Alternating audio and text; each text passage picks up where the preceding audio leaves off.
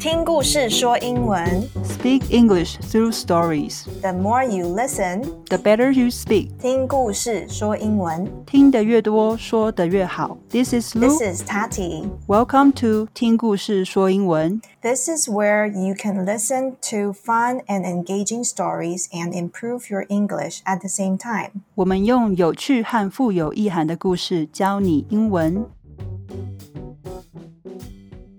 Welcome, welcome！欢迎大家来到第一集。今天要带给大家一个超红的影集相关的故事。哎，塔提，你有没有听说过这个影集啊？Have you heard of this TV show? It's super popular nowadays. 我有听过，而且最近也才刚看完。对啊，这部影集真的是红到全世界。我们今天要介绍的影集就是大名鼎鼎的《鱿鱼游戏》（Squid Game）。还没有听过的人，我觉得真的可以去看一下。我觉得它是一部有点血腥 （a little bit bloody） 的影集。嗯，对，那我个人没有很喜欢 很血腥的影集，但是我相信它红这么红，就是应该是有它的原因。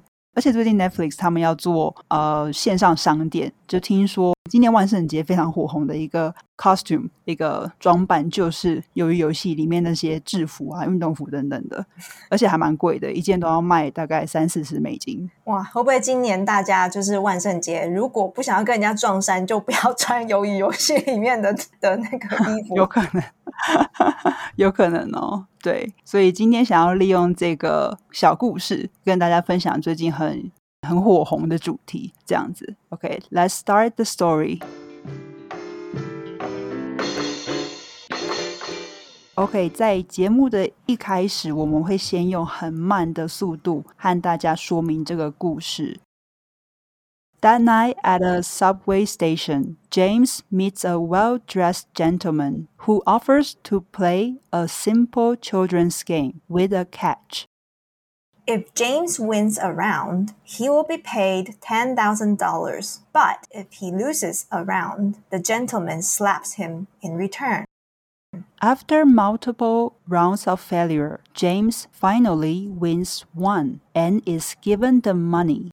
Also, he's given a card with a phone number and offer to join a game that promises to be the solution to end all of his problems. After some thinking, he calls the number and agrees to take part. The people who agreed to play all wake up in a room with beds and wearing numbered uniforms A group of men in masks come to explain that they'll have to play six games and win them all in order to get the prize money, which is $45.6 billion. 那接下来我们会播放一段正常语速的英文故事。Okay, are you ready? Let's go.